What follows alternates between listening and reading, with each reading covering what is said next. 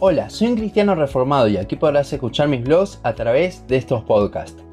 Muchas veces cuando alguien llega a la sana doctrina ve a las iglesias que siguen con una enseñanza errada como lugares donde no hay verdaderos cristianos, ya que allí no se predica el verdadero evangelio.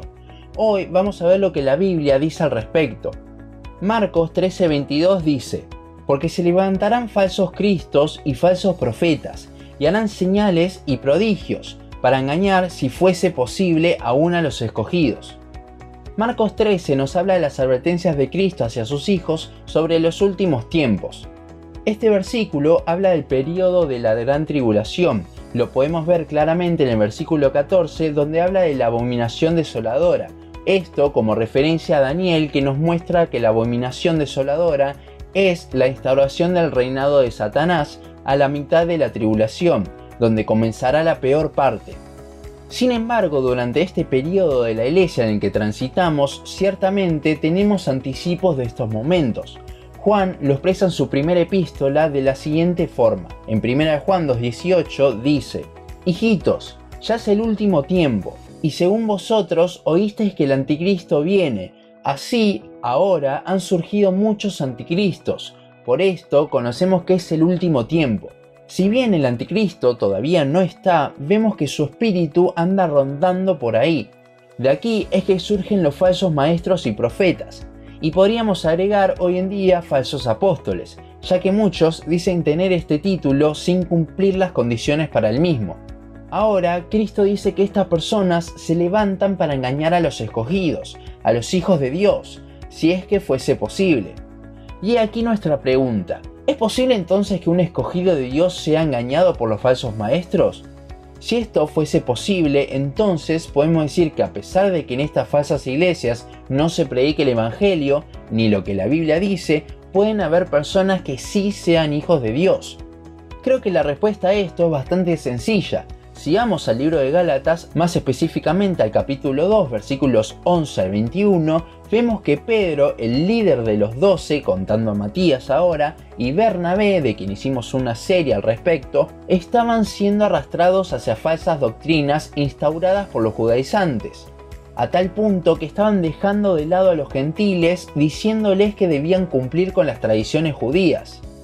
Ciertamente este era un evangelio totalmente falso, pero Pedro había sido arrastrado a ello. Si Pedro fue engañado por estos falsos maestros, entonces podemos decir que efectivamente los verdaderos cristianos pueden ser cegados por estas falsas doctrinas.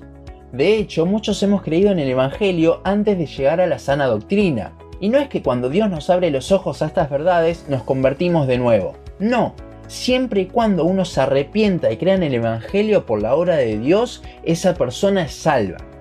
Si este nuevo nacimiento ocurrió igualmente por la gracia de Dios en una iglesia no sana, pero esa persona estudia la palabra y Dios le ilumina su conocimiento, entonces es que va a poder ver la sana doctrina. Pero esa persona ya era salva. La realidad es que Dios puede usar cualquier cosa para que una persona crea y se arrepienta. A ese punto llega la soberanía y la omnipotencia de nuestro Señor.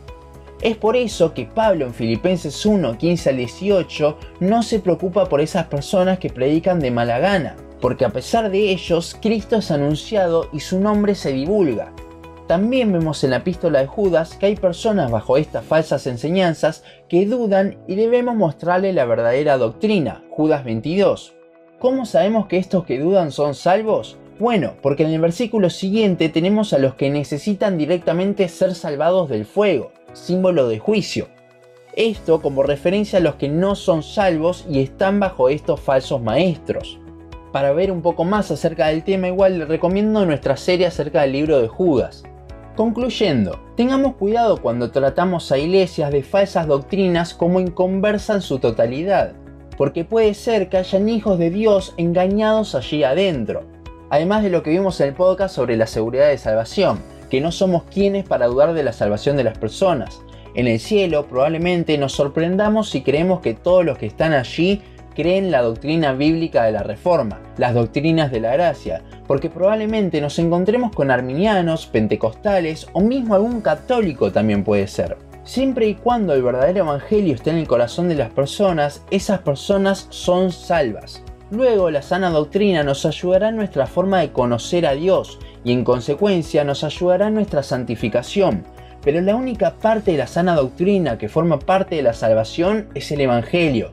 Quizás un Evangelio muy básico para algunas personas, pero que igualmente nos lleva al arrepentimiento y la fe. Debemos orar e insistir para que Dios saque a esas personas de allí y le muestre la verdad bíblica. Si creemos realmente en las doctrinas de la gracia y en consecuencia la perseverancia de los santos, que es el último punto del calvinismo, entonces debemos confiar de que Dios les va a mostrar en algún momento la verdad a estas personas que están en estas iglesias. Nuestro trabajo, como dicen Judas, es insistir y orar constantemente, no dudar, no decir que están totalmente perdidas las personas de esas iglesias, sino ver la luz en medio de la oscuridad. Ese fue el lema de Lutero en la Reforma. Seguimos las doctrinas de la gracia, no las doctrinas del legalismo y la teología extrema, con lo cual debemos demostrar esa gracia que tenemos en nuestro nombre. Hasta aquí nuestro podcast de hoy. Seguimos en Facebook, Instagram, YouTube y Spotify. En todas nos encontrás como un cristiano reformado. También seguimos en uncristianoreformado.blogspot.com para leer el resto de nuestros blogs. Nos vemos en la siguiente ocasión.